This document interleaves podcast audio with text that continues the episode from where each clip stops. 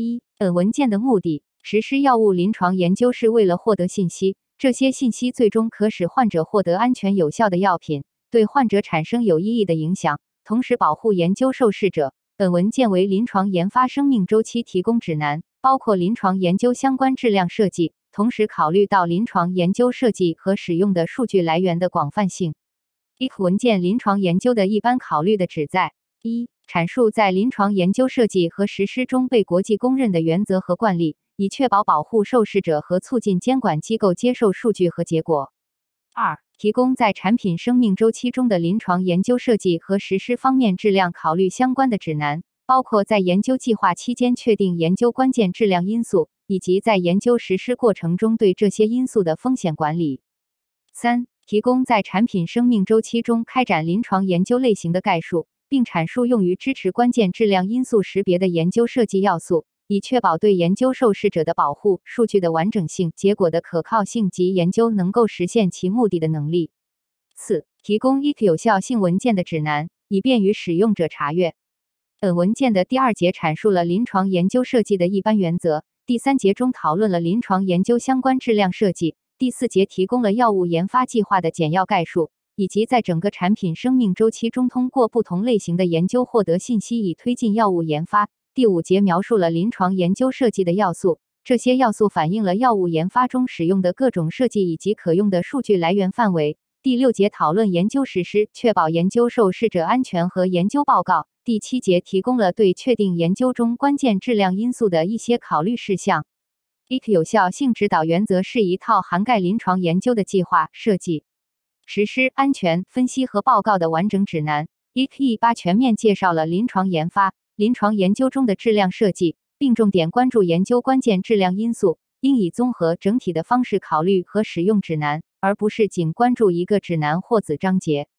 就本文件而言，临床研究是指在产品生命周期的任何阶段，包括上市许可前和上市许可后，在人体中开展的一项或多项药物研究。关注点主要在支持监管决策的临床研究，且这些研究也可能影响健康相关政策决策、临床实践指南或其他行为重点关注支持监管决策的临床研究，且这些研究还可以为卫生政策、临床实践指南或其他行为提供信息。术语药物应被视为与治疗用、预防用或诊断用药物同一。术语药物批准只获得该药物的上市许可。二、一般原则。二点一临床研究受试者的保护，临床研究伦理准则和保护受试者，包括特殊人群的重要原则起源于赫尔辛基宣言，与人体相关临床研究必须遵循这些原则。这些原则在其他 IC 指南中有所阐述，特别是 IF 一六药物临床试验质量管理规范。正如一六指南所述，机构审查委员会、独立伦理委员会、研究者及申办方共同承担保护研究受试者的责任。应根据适用的法规和法律要求保护可识别受试者身份的机密信息。在开始临床研究之前，应获得足够的信息，以确保该药物在计划的人体研究中具有可接受的安全性。当出现新的非临床临床药物质量数据时，应由有资质的专家对这些数据进行审查和评价，以评估对研究受试者安全的潜在影响。应考虑新获得的信息。根据需要适当调整正在进行和将要开展的研究，以保护研究受试者。在整个药物研发过程中，应注意从科学角度出发，以保证所有研究程序及评估的必要性，不会给研究受试者带来过度的负担。二点二临床研究设计、计划、实施、分析及报告的科学方法。临床研究的实质是提出重要问题，并通过适当的研究回答问题。任何研究的主要目的都应该反映研究问题，并被清晰明确表述。临床研究应遵循合理的科学原则进行设计、计划、实施、分析、报告临床研究，以达到其目的。在本文件中，临床研究的质量被视为适用于其目的。临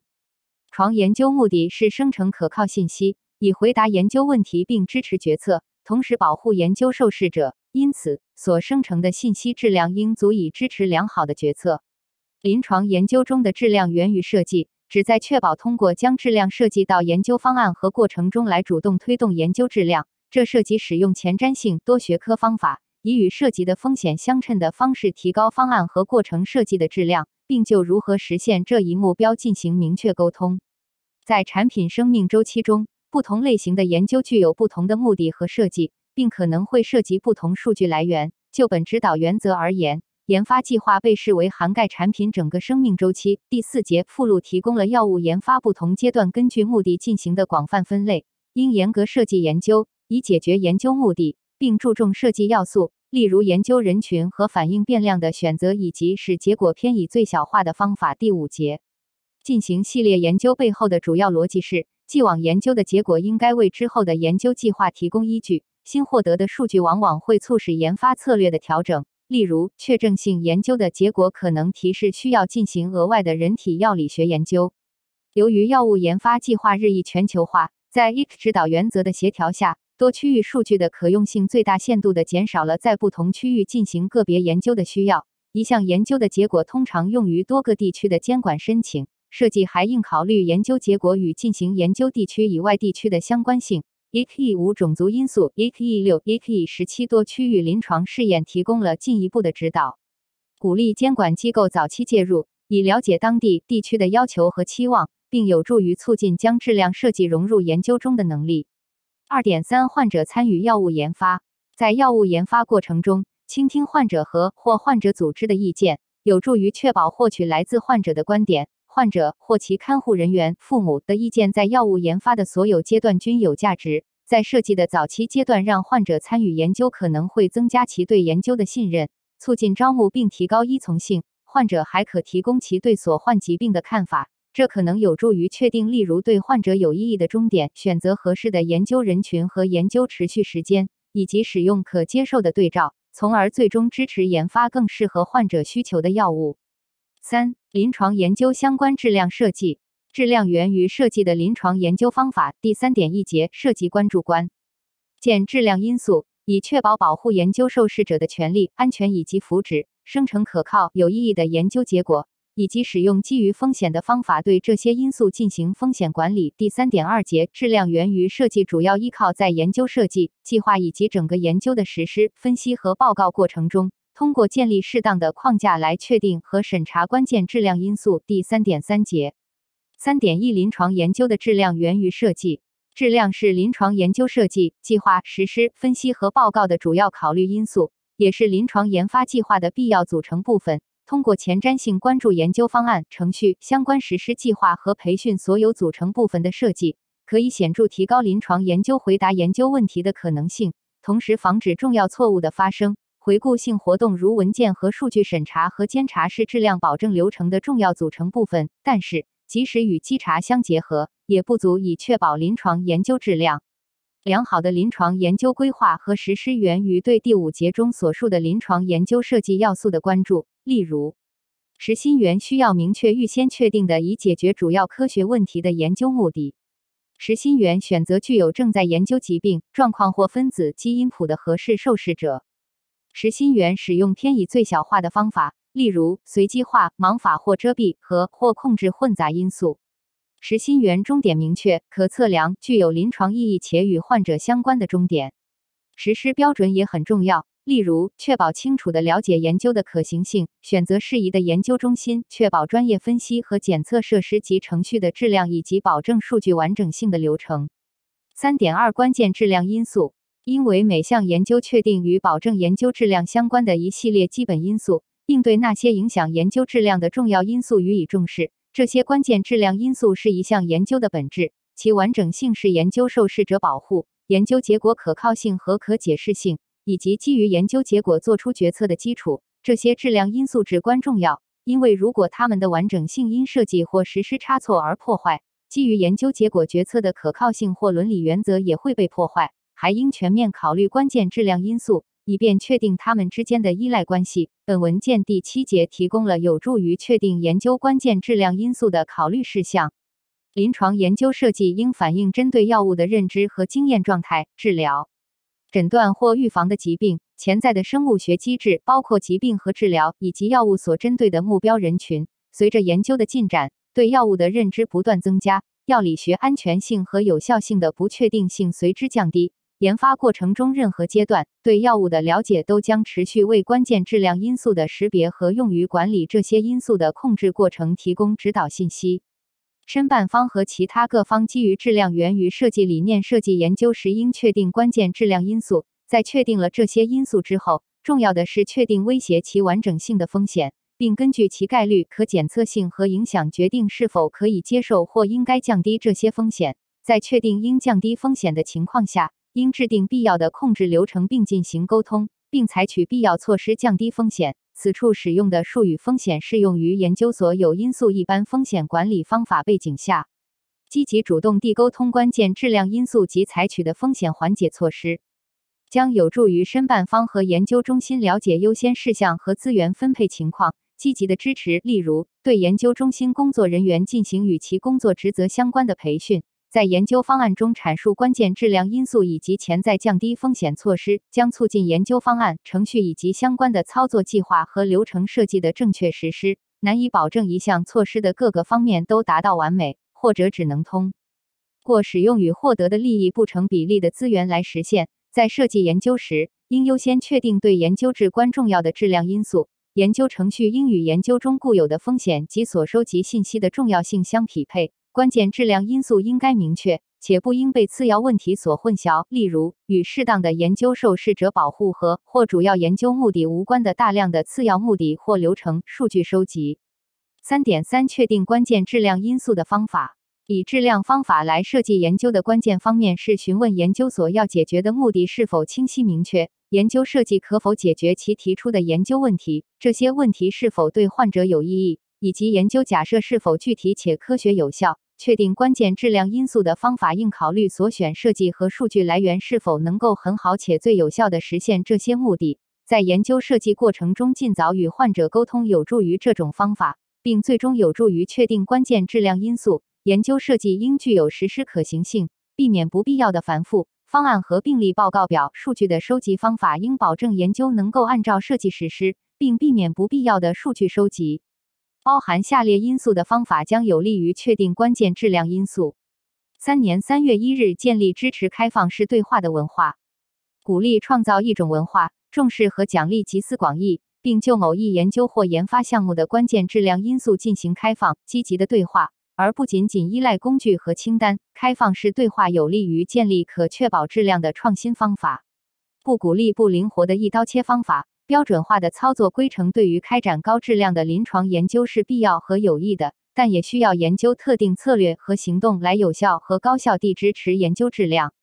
在研究开始前及研究期间，应以透明的方式收集和审查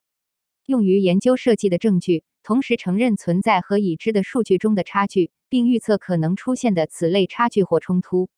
三年三月二日，关注对研究至关重要的活动。应重点关注对患者和公众健康研究结果的可靠性和意义，受试者安全、受试者研究伦理准则至关重要的活动。应考虑从研究中删除不必要的活动和数据收集，通过简化流程、提高研究效率和将资源用于关键领域等方式来提高质量。对资源进行部署，以识别和防止或控制重要错误。三年三月三日，利益相关者参与研究设计。临床研究设计最好参考广泛的利益相关者的意见，包括患者和医疗保健服务提供者。临床研究设计应公开接受来自外部以及申办方组织内部的专家和利益相关者的质疑。可通过直接参与并成功完成研究的人员，例如临床研究者、研究协调员和其他中心工作人员，以及患者、患者组织，为研究质量创建过程提供信息。临床研究者和潜在研究受试者可对招募符合拟定入选标准受试者的可行性、安排的研究访视和程序是否可能过于繁重而导致提前脱落，以及研究终点和研究设置与目标患者人群的一般相关性等提供有价值的见解。他们还可基于目标患者人群中的伦理问题、文化、地区、人口统计学和其他亚组特征的背景提供治疗价值方面的见解。鼓励尽早与监管机构沟通。尤其是当一项研究出现可能影响质量的新关键要素，例如确定患者人群、程序或终点时。三年三月四日，审查关键质量因素，应运用积累的经验和知识，结合关键质量因素的定期审查结果，确定是否需要调整风险控制机制。因为一旦研究开始，可能会出现新发或意想不到的问题。在对关键质量因素和风险管理进行前瞻性规划和持续审查期间。需要特别关注具有适应性特征和或中期决策点的研究 （EK 九临床试验的统计学原则）。三年三月五日操作实践中的关键质量因素。一项成功研究的基础是具有一个既科学合理又操作可行的方案。从操作角度而言，可行性评估涉及考虑可能影响临床研发成功完成的研究设计和实施要素。研究可行性的考虑事项还包括，但不限于医疗实践和患者人群的地区差异，具有开展临床研究 （EKE 六）经验的合格研究者中心人员的可用性，成功实施研究所需设备和设施的可用性，目标患者人群的可用性，以及招募足够数量的受试者以达到研究目的的能力。研究受试者的保留和随访也是关键质量因素。考虑这些以及其他与研究可行性相关的关键质量因素，可为研究设计提供信息，并提高实施质量。四、药物研发计划。本节概述在制定药物研发计划时考虑的一般原则。药物研发计划应遵循科学研究和良好研究设计的原则，从而确保结果的可靠性和可解释性。高效的药物研发包括在整个研发过程中与监管机构进行有适当计划的沟通。以确保符合产品质量要求以及支持药物用于特定状况或疾病的批准，包括为解决遗留问题而开展批准后研究。批准后研究在整个过程中应重点关注对研究受试者的权利、安全和福祉的保护。药物研发计划建立在整个研究过程中获取的知识的基础上，以降低从靶标识别到非临床和临床评价过程中的不确定性。此类计划不但包括药品质量含化学生产与控制。CMC 评估还包含非临床和临床研究批准前和批准后建模与模拟，可指导药物研发的全过程。研发计划还可能包括产品进入市场的区域性考虑因素，例如卫生技术评估。重要的是，确保贯穿药物整个生命周期来收集与药物研发和评价相关的利益相关者的经验、观点、需求和重要事项，并有的放矢地整合至药物研发计划中。临床研发还可能要求共同研发有利于药物安全有效使用的经过验证的生物标志物、诊断检测或器械，可能有助于药物研发的研究类型。在第四点二节和第四点三节阐述，并在附录中予以总结。四点一试验用药的质量，在制定药物研发计划时，确保试验用药品的质量和理化性质的表征符合要求是重要因素，并在 IC 和区域性质量指导原则中予以阐明。复合物或生物产品可能需要进行更为广泛的表征，应在药物研发计划中充分表征药物处方，包括生物利用度信息。酌情，药物处方还应与药物研发阶段和目标患者人群相匹配。当计划在儿童人群中开展临床研究时，可考虑研发适合相应年龄段的处方。E E 十一 E 十一 A 在儿科人群中开展的临床试验。药物质量评价可能会延伸至给药所需的器械或用于识别目标人群的伴随诊断。研发过程中如发生变更，应提供可比性数据予以支持，以确保研究结果在整个研发计划中自始至终能够解释，其中包括通过生物等效性研究或其他方式确立不同处方之间的关系。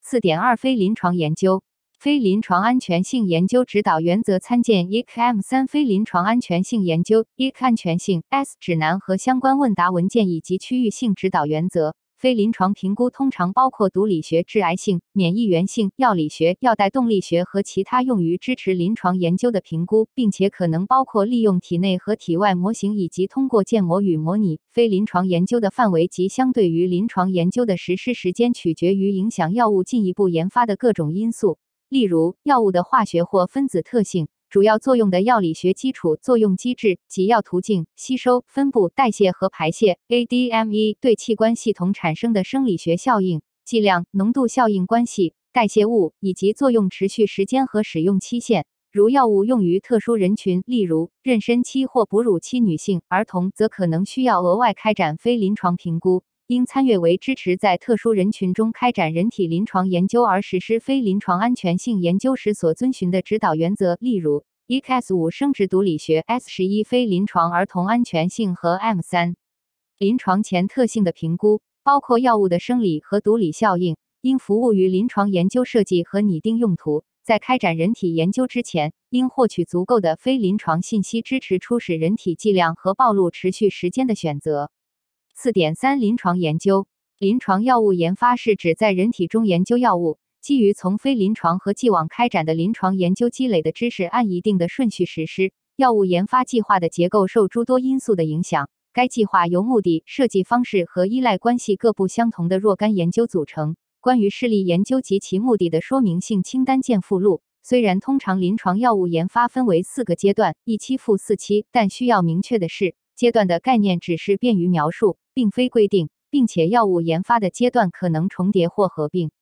为了高效的研发新药，必须在研发早期阶段识别药物的特征，并根据其特征制定合理的研发计划。最初开展的临床研究可能在规模和持续时间上受到更多限制，以便就短期用药的安全性和耐受性开展早期评估，并对有效性进行概念验证。早期研究收集药效学、药代动力学以及支持剂量范围和或给药方案选择所需的其他信息。从而为后续开展的临床研究提供有用的信息。随着获取的药物信息的增加，临床研究的规模得以扩大，持续时间延长，研究人群更加多样化。除主要有效性指标外，还可能纳入更多次要终点。在整个研发过程中，新数据可能提示需要开展额外研究。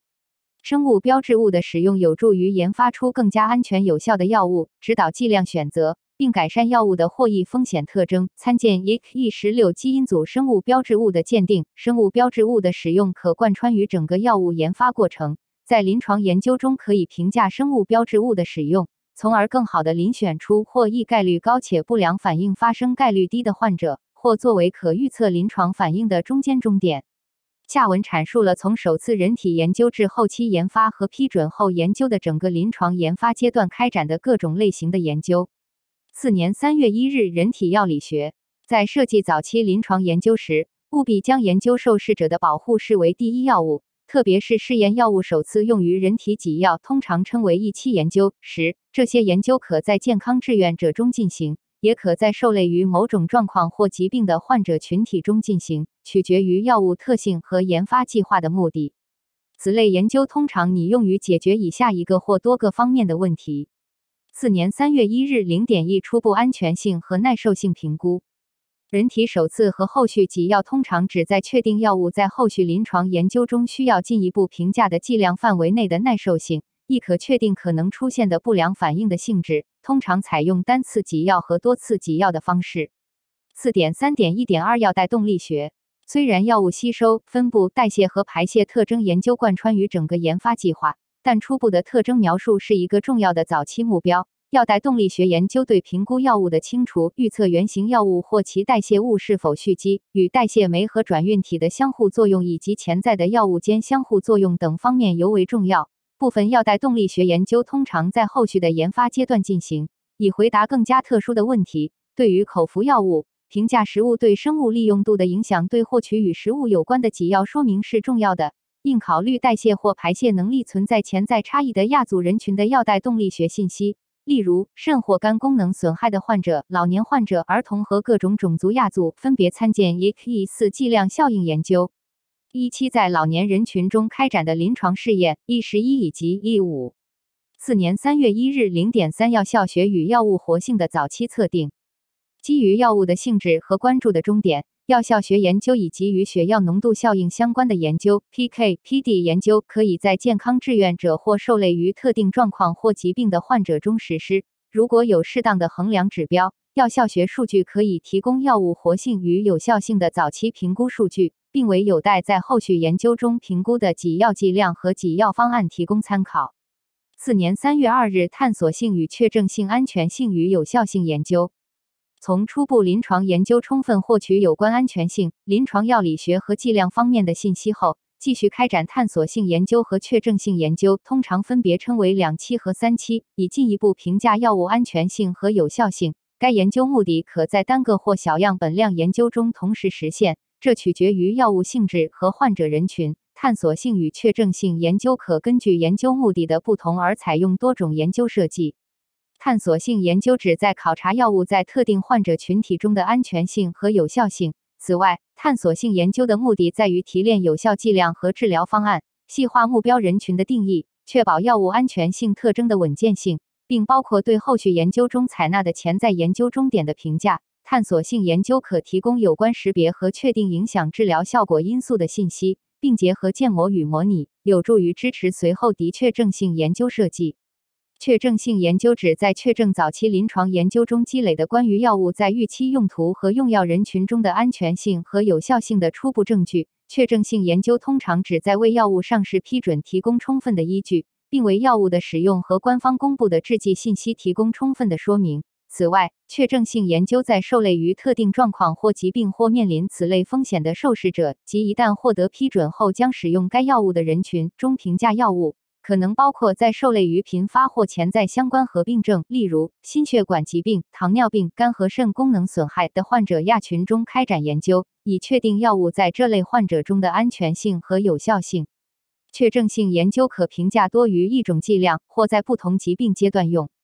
药或联合一种或多种其他药物使用时的有效性和安全性，如为你长期使用的药物。应开展涉及长期暴露的研究。E.E.E. 长期用药的临床安全性随访持续时间取决于药物效应的持续时间，与预期用药持续时间无关。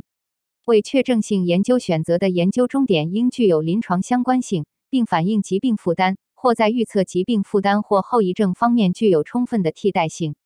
次年三月三日，特殊人群在药物研发中，针对一般人群中的部分群体需要开展额外研究。因为这部分群体独特的风险或易考虑或预期需要调整药物剂量或给药方案。E.E. 五和 E. 十七为评估种族因素对药物效应产生的影响提供了一个框架。在弱势人群中开展研究时，应特别重视与知情同意相关的伦理学考虑。E.E. 六和 E. 十一可于药物研发的任何阶段在特殊人群中开展研究，以了解药物在该类人群中的作用。以下是针对特殊人群的一些考虑。四年三月三日零点一，在妊娠女性中开展的研究，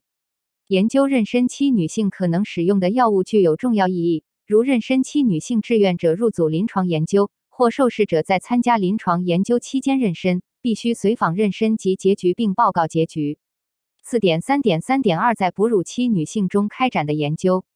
应酌情检测药物或其代谢物向人乳中的分泌情况。如果哺乳期女性入组临床研究，应同时监测药物对乳儿产生的影响。四点三点三点三，在儿童中开展的研究，E.P. 十一提供了在儿科人群中研发药物的关键问题纲要，以及在儿科人群中安全有效和符合伦理的研究方法。四点三点三点四，在老年人群中开展的研究，E.P. 七提供了在老年人群中研发药物的关键问题纲要。以及在在老年人群中安全有效和符合伦理的研究方法。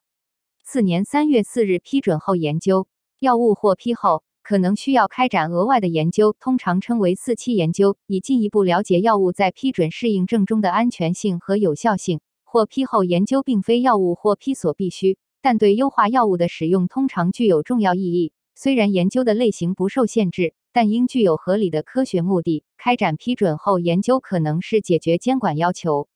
批准后研究可额外收集有效性、安全性和用药数据，而且批准后研究中所纳入人群的多样性高于药物获得上市许可前实施的研究所入组的人群。研究中有长期随访或有与其他治疗方案或标准治疗的比较，则可能提供有关安全性和有效性的重要信息。常见的研究包括额外的药物相互作用、剂量效应或安全性研究，以及支持在获批准适应症下使用的研究，例如死亡率、发病率研究、流行病学研究。这些研究可用于探索该药物在临床实践真实环境中的使用，也可为卫生经济学和卫生技术评估提供信息。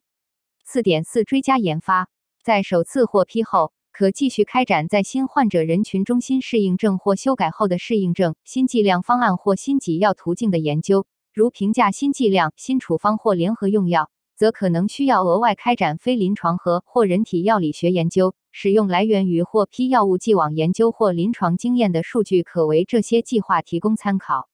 五、临床研究的设计要素和数据来源，研究目的影响研究设计和数据来源的选择。进而影响研究支持监管决策和临床实践的力度。正如第四节所讨论，在药物研发期间会存在多个研究目的，同样可通过广泛的研究设计和数据来源达到这些目的。第五点一节至第五点六节讨论了可用于确定研究设计的关键要素。第五点七节讨论了可用于研究的各种数据来源。明确的目的将有助于确定研究设计，反之，对设计具体化的过程可能有助于进一步明确目的。在设计阶段，如果已确认关键质量因素存在重要实践考虑、局限性或其他风险，则可能需要修订目的，通过指定估计目标，进一步细化研究目的。估计目标详见 e k 一九 R 一增补。临床试验的统计学原则是对治疗效应的精确描述，反映了针对临床试验目的提出的临床问题。估计目标在群体水平上汇总比较相同患者在不同治疗条件下的结局。各种研究之间的一个重要区别是，为受试者分配研究药物是否受研究程序的控制，或者药物分配不受控制，但在研究中观察药物暴露。在本文件中，前一种情况称为干预性研究，后一种情况称为观察性研究。干预性研究，尤其是随机研究，在药物研发中发挥核心作用，因为此类研究可以更好地控制偏移。随机研究的设计范围从简单的平行组设计到更复杂的设计，例如，采用适应性设计研究可以根据累积的数据对研究进行前瞻性计划修改。如研究人群的改变或研究过程中研究药物剂量的调整，主方案研究允许在共享框架下研究多种药物或多种病症，平台研究允许以连续的方式研究多种药物，不同药物在不同时间进入研究，并根据预先指定的决策规则退出研究。随机化不可行时，无随机化的研究，无论是干预性研究还是观察性研究，也可在某些情况下发挥作用。观察性研究通常在批准后进行。但可作为药物研发过程中和整个生命周期中的补充证据来源。随着研究设计的广度，研究还可使用多种数据来源。传统上，研究使用研究特定的数据收集过程，可利用从电子医疗记录或数字健康技术中获得的数据提高研究效率或研究结果的普遍性。本节介绍确定临床研究设计的重要要素。包括人群、治疗对照组、反应变量、减少偏移的方法、统计分析和数据来源，旨在帮助确定达到研究目的所必须的关键质量因素，同时提高研究设计的灵活性及实施研究的效率。尽管重点为干预性研究，但讨论旨在同时适用于干预性研究和观察性研究。本文概述的要素将与目前临床研究中使用并可能会在将来研发的研究类型和数据来源相关。五点一研究人群应选择支持研究目的的研究人群，并通过研究的入组和排除标准进行定义。研究中成功入组期望人群的程度将影响研究达到研究目标的能力。研究人群可能被狭义地定义，以降低研究受试者的风险，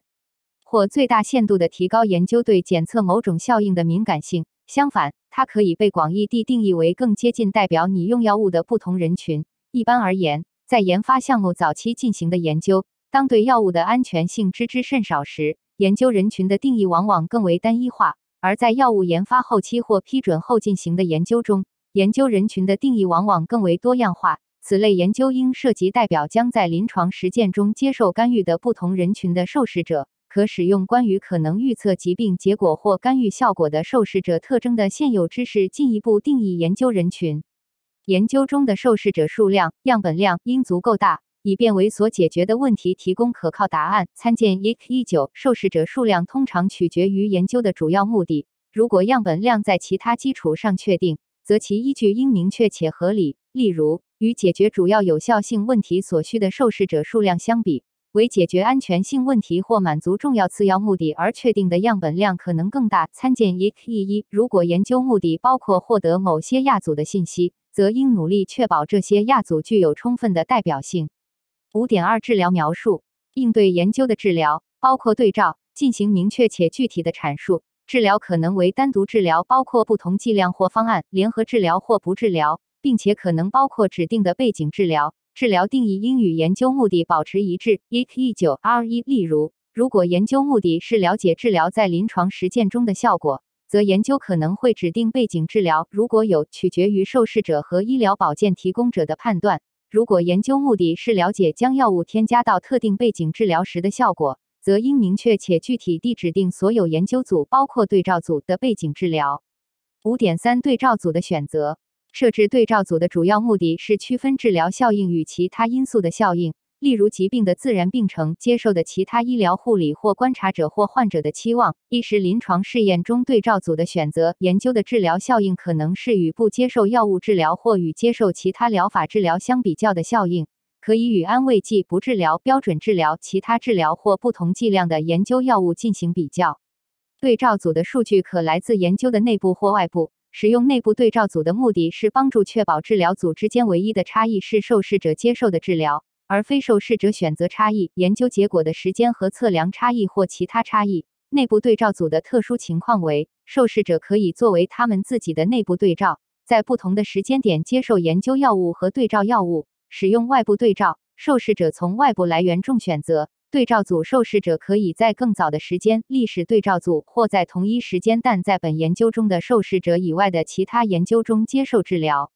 E.K. 时讨论了使用外部对照的重要局限性，需特别注意尽量降低错误推断的可能性。使用外部对照要求对病程清晰且可预测。外部对照受试者在人口统计学和背景特征，例如病史、伴发疾病方面可能与研究受试者不同。此外，外部对照受试者在同步治疗和研究结果的测量及其他数据因素方面，可能与参与研究的受试者有所不同。由于与外部对照相比，使用内部对照通常更能减少偏移，特别是在与随机化结合的情况下。因此，应仔细考虑使用和选择外部对照的适用性，并证明其合理。第五点五节讨论了观察性研究中可能出现的偏移来源，与外部对照的使用有关。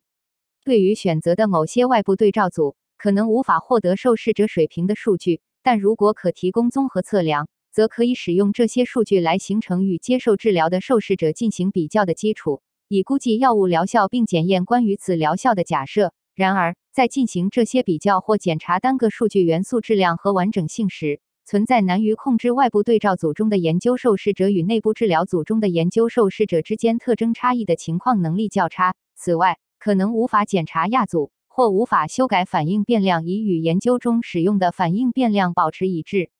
五点四反应变量，反应变量是一种被关注的可能受药物影响的指标。反应变量可能与药物的药代动力学、药效学、有效性或安全性有关，或与药物的使用有关。例如，依从批准后的风险最小化措施。研究终点是选择用于评估药物效应的反应变量。主要终点应为能够提供与研究主要目的相关的、具有临床相关性和有说服力的证据的变量。E. E. 九次要终点是与主要目的相关的支持性测量，或与次要目的相关的效应的测量。探索性终点用于进一步解释或支持研究结果，或为以后的研究探索新的假设。终点的选择对于目标人群应该是有意义的，并且应考虑到患者的观点。每个研究终点的定义应该是具体的。包括在受试者药物治疗和随访过程中的时间点是如何确定的，以及确定了哪些时间点。对药物的了解和特定研究的临床背景和目的都会影响应被收集的反应变量。例如，持续时间相对较短的概念验证研究可能采用药效学结果，而不是主要关注的结果。E. E. 九，然后可以通过持续时间更长的大规模研究确认是否对主要关注的结果产生具有临床意义的影响。在其他情况下。例如，在药物的安全性特征被明确确认的研究中，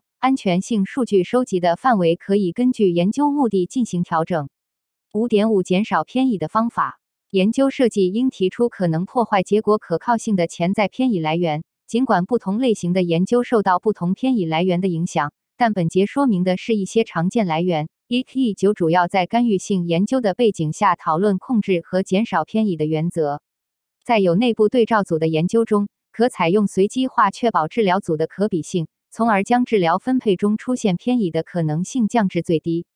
研究开始时的随机化可以解决随机化时各组别之间的差异，但并不能防止研究期间出现差异而导致的偏移。随机化后的事件，特别是伴发事件 （E.9R1） 可能会影响治疗组之间进行比较的效力和解释，如治疗终止或使用补救用药。由于一组受试者以不同比率终止研究。例如，由于不良事件或缺乏疗效，各组之间的随访模式也可能存在差异。仔细考虑研究期间发生伴发事件的可能性及其影响，将有助于确定关键质量因素，例如降低研究终止率、治疗终止后继续收集数据，以及在研究终止后回收数据，如适当。在确定治疗疗效、估计目标时，重要的是要考虑伴发事件的发生。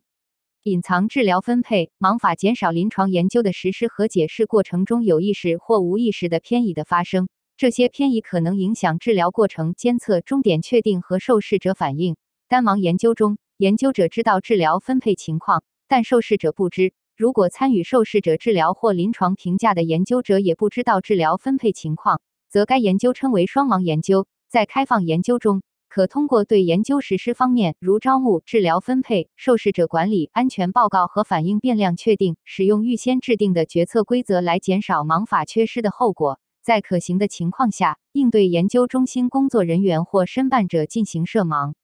获知中期结果，无论受试者水平还是治疗组水平，有可。能引入偏移或影响研究的实施和研究结果的解释，因此需特别考虑与信息流和机密性有关的事项。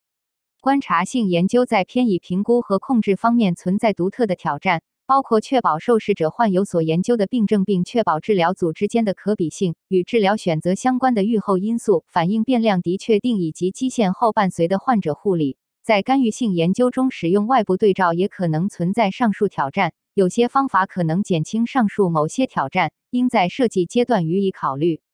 五点六统计分析研究的统计分析是试验研究目标所必须的重要因素。统计分析规范和文档对于确保研究结果的完整性十分重要。统计分析的主要特征应在研究设计期间进行规划，并应在研究开始前编写的方案中明确规定。E. E. 九在了解可能揭示药物疗效的研究结果之前。应详细说明和记录计划的统计分析的全部细节，可使用单独的统计分析计划完成方案。应根据 E.K. 九 R 一中确立的框架定义估计目标。应在方案中描述以实现有效性和安全性为关键研究目的的主要和次要终点的统计分析，包括任何期中分析和或计划的设计调整。应在方案中描述研究中的统计方面其他事项。包括对药物疗效假设的评估和检验的分析方法，以及确定样本量的依据。统计分析应包括预先指定的敏感性分析，以评估对主要和重要次要分析做出的假设对研究结果的影响。一九 R 一，例如，如果主要分析依赖于对数据缺失原因的特定假设，则应计划敏感性分析，以评估这些假设对研究结果的影响。在观察性研究中，敏感性分析可能会考虑其他潜在的混杂因素。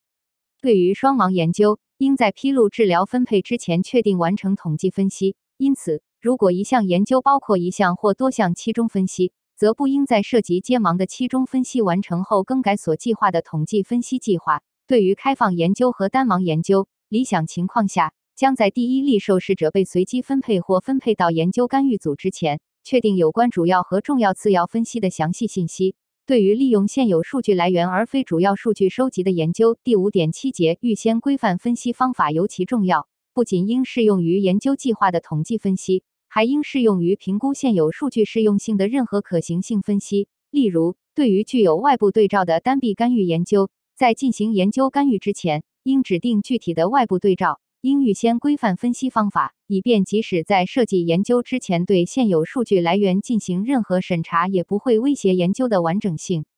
统计分析应按照前瞻性确定的统计分析计划进行，并且应在临床研究报告一三临床研究报告中注明偏离统计分析计划的所有情况。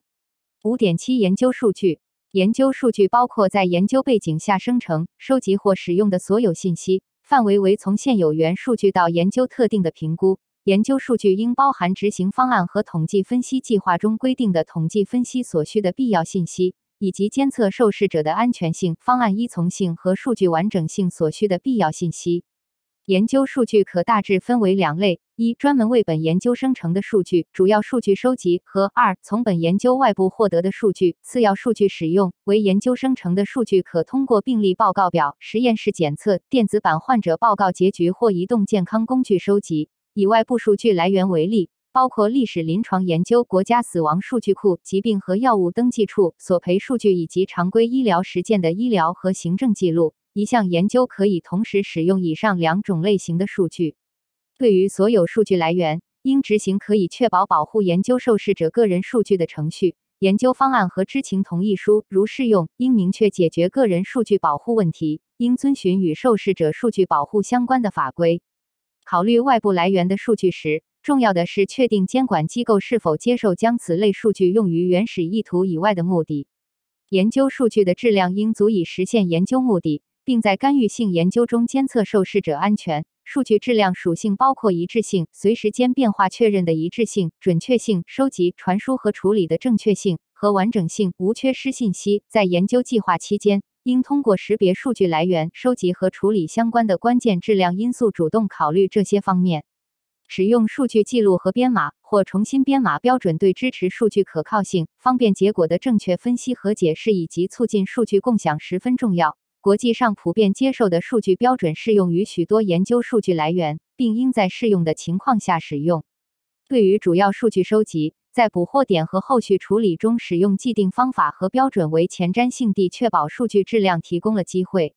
对于主要数据使用，应考虑现有数据的相关性，并在研究方案中明确阐述。例如，使用现有电子健康记录数据，而非通过主要数据收集来确定研究终点时。健康记录中有关结局的信息可能需要转换为研究终点。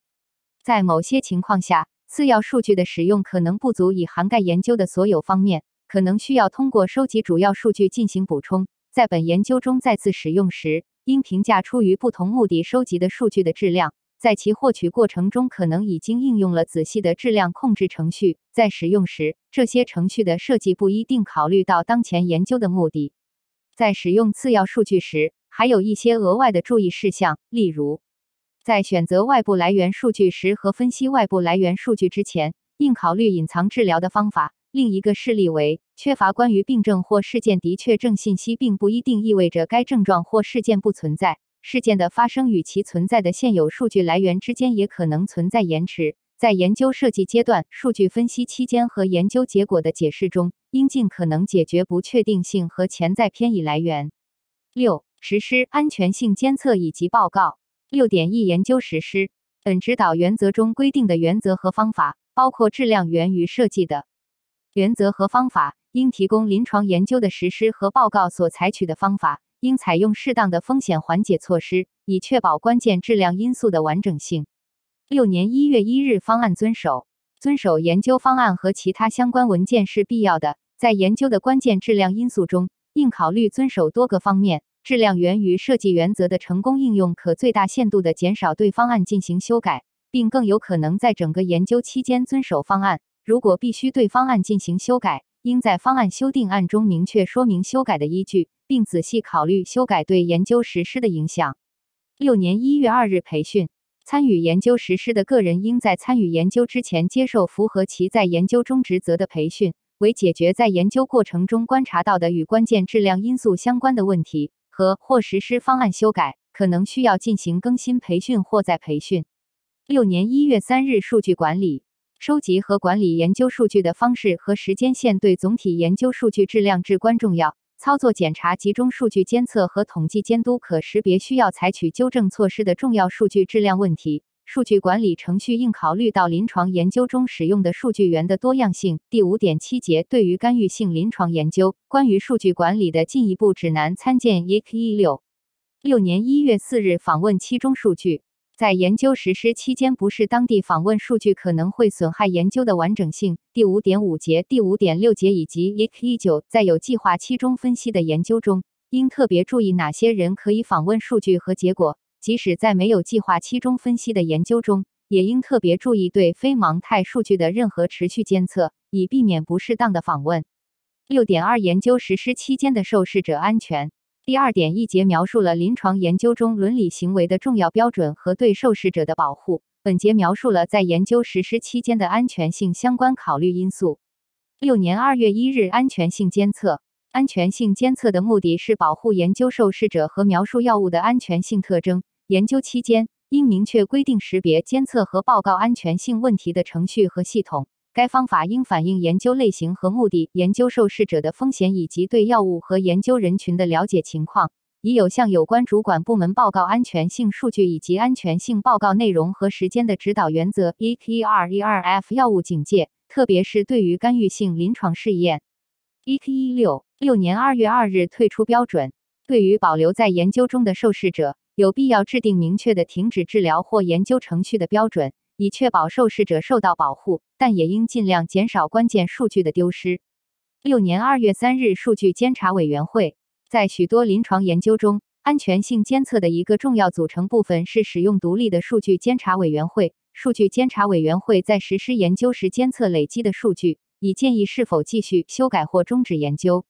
在项目计划期间，还应评估是否需要一个独立的数据监察委员会来监察研发项目各项研究中的安全性数据。如果个别研究或整个研发项目需要一个数据监察委员会，则应在研究开始前建立管理其实施的程序，尤其是在保持研究完整性的同时审查干预性试验中的非盲态数据。E.K. 九六点三研究报告应使用适合研究类型、干预性或观察性研究和报告信息的格式，充分报告临床研究及其结果。E.K. 三特别侧重于干预性临床试验的报告格式。但其基本原则可能适用于其他类型的临床研究。E.P. 三问答研究报告的设计应为质量源于设计过程的一部分。报告应描述研究中的关键质量因素。报告研究结果应全面、准确和及时。应考虑以客观、平衡和非宣传的方式向研究受试者提供总体研究结果的事实总结，包括相关的安全性信息和研究的任何局限性。此外，可以考虑向个体受试者提供有关其研究特定结果的信息，例如其治疗组别、检查结果。该信息应由参与受试者健康管理的人员，例如临床研究者传达。在提供知情同意时，应告知受试者其将收到的信息以及何时将收到信息。药物研发临床研究的透明度包括在临床研究开始前，可在公开访问和识别的数据库中注册临床研究。以及公开公布临床研究结果，在观察性研究中采用这种做法也有助于提高透明度。通过加强临床研究、减少不必要的临床研究以及在临床实践中告知决策的方式来公开客观和无偏倚的信息，可以有益于公共卫生以及适用的患者人群。七、识别关键质量因素的考虑，如第三节所述，在研究规划时。应通过前瞻性、跨职能部门的讨论和决策来支持识别关键质量因素。根据第四节至第六节中介绍的概念，不同的因素对不同类型的研究至关重要。在设计研究时，应考虑以下适用的方面，以支持识别关键质量因素。实心源在研究计划和设计过程中考虑所有利益相关者，包括患者的参与。实心源作为先决条件的非临床研究以及适用的临床研究完整。并足以支持所设计的研究。实心源研究目的阐述了适用于在研发计划中某个研究要解决的相关科学问题，同时考虑到有关产品的已累积知识。实心源当与选定对照组比较时，临床研究设计支持进行有意义的药物疗效比较。实心源采取适当措施保护受试者的权利、安全和福祉。知情同意程序、机构审查委员会、伦理委员会审查、研究者和临床研究中心培训。匿名。实心源提供给研究受试者的信息应清晰易懂。实心源应确定申办者和研究者进行研究所需的与其职责相关的能力和培训。实心源应评估研究可行性，以确保研究在实施上可行。实心源入选的受试者数量、研究持续时间和研究访视频率足以支持研究目的。实心源入组标准应反映研究目的，并在临床研究方案中有详细记录。实心源方案规定了达到研究目的、了解药物的获益、风险和监测受试者安全所需的数据收集。实心源反映变量的选择和评估方法定义明确，并支持对药物疗效的评估。实心源临床研究程序包括尽量减少偏倚的适当措施，例如随机分组、盲法。实心源预先制定统计分析计划，并定义适用于研究终点和获益研究人群的分析方法。实心源已建立支持研究实施的系统和流程，以确保关键研究数据的完整性。实心源研究监察的范围和性质根据具体的研究设计和目的以及确保受试者安全的需要而进行调整。实心源评估数据监察委员会的必要性和适当作用。实心源报告研究结果应有计划、全面、准确、及时和公开。这些考虑并不详尽，可能不适用于所有研究。在识别每项单独研究的关键质量因素时，可能需要考虑其他方面。附录：临床研究类型。药物研发理论上是一个合乎逻辑、循序渐进的过程，在此过程中，来自早期研究的信息可用来支持和计划随后的研究。然而，在特定药物研发项目中进行的实际研究顺序可能反映了不同的依赖性和重叠的研究类型。研究还可能涉及适应性设计，可以桥接或结合下文列出的不同研究类型，或旨在研究多种药物或多种适应症或两者兼具的设计。例如，根据主方案进行的多个研究。下表对临床研究的类型按研究目的进行分类，列举的研究事例。并非详尽或唯一出现在某一类型下的研究目的，也可能出现在另一类型下。研究类型、研究目的、研究事例。人体药理学实心源评估耐受性和安全性。实心源阐明描述临床 PKE 和 PDR。实心源探索药物代谢和药物相互作用。实心源评价活性，评估免疫原性。实心源评估肾肝耐受性。实心元评估心脏毒性，实心元空腹餐后条件下的 BA 三 BE 四研究，实心元剂量耐受性研究，实心元单次和多次递增剂量的 PK 和或 PD 研究，实心元药物药物相互作用研究，实心元 QTC 延长研究，实心元给药装置的人为因素研究，探索性实心元探索用于目标适应症，实心元评估后续研究的剂量及药方案。实心圆探索剂量效应、暴露量效应。观实心圆采用替代终点或药理学终点或临床指标，在明确的狭义患者人群中进行的持续时间相对较短的随机对照临床试验。研究类型、研究目的、研究事例。七、实心圆提供确证性研究设计的依据，例如目标人群、临床终点、患者报告结局指标、影响治疗效果的因素。